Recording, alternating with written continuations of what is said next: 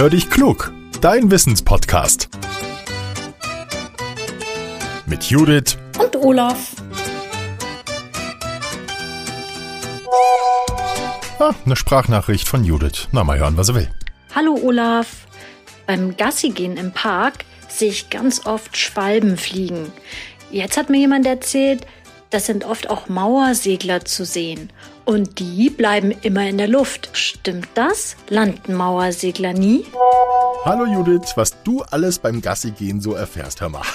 Ich kenne mich zum Glück mit Schwalben und Mauerseglern ein bisschen aus. Wir haben nämlich selber ganz viele davon am Haus wohnen und ich habe auch noch recherchiert. Also, Experten nennen den Mauersegler Apus apus. Der Vogel erinnert viele Menschen an eine Schwalbe, der ist aber etwas größer.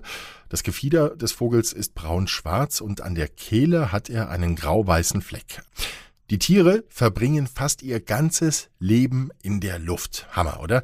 Die sind perfekt darauf ausgerichtet. Sie fressen in der Luft und sie schlafen in der Luft und sie paaren sich dort sogar. Mauersegler landen also ganz, ganz selten, aber sie tun es. Und zwar dann, wenn sie Nachwuchs bekommen wollen.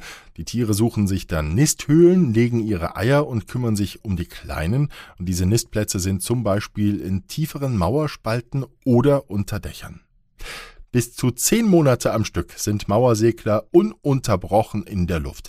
Landen sie doch mal am Boden, dann tun sie sich schwer, weil ihre Füße sind gar nicht für die Erde gemacht. Aber trotzdem schaffen sie es auch wieder in der Regel, sich von dort aus in die Luft zu schrauben.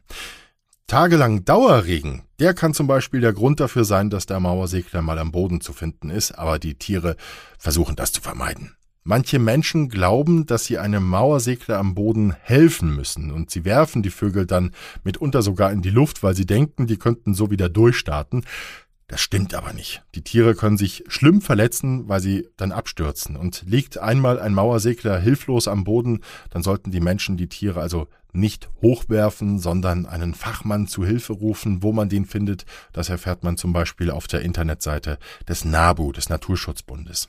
Es kann zum Beispiel sein, dass der Vogel verletzt oder krank ist und deswegen nicht mehr fliegen kann. Oder er hatte einen Flugunfall. Und wenn er dann in die Luft geworfen wird, dann können Menschen ihm sehr schaden. Diese Verletzungen, die die Vögel sowieso schon haben, die können noch schlimmer werden. Und Mauersegler haben ja auch Feinde. Greifvögel, Rabenvögel oder Katzen haben die Tiere zum Fressen gern.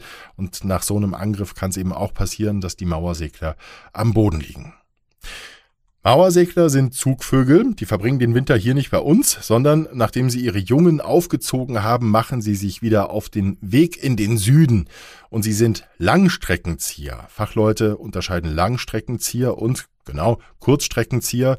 Die Langstreckenzieher, die verbringen die kalte Jahreszeit in Afrika. Kurzstreckenzieher fliegen nicht so weit, die verbringen den Winter im Mittelmeerraum.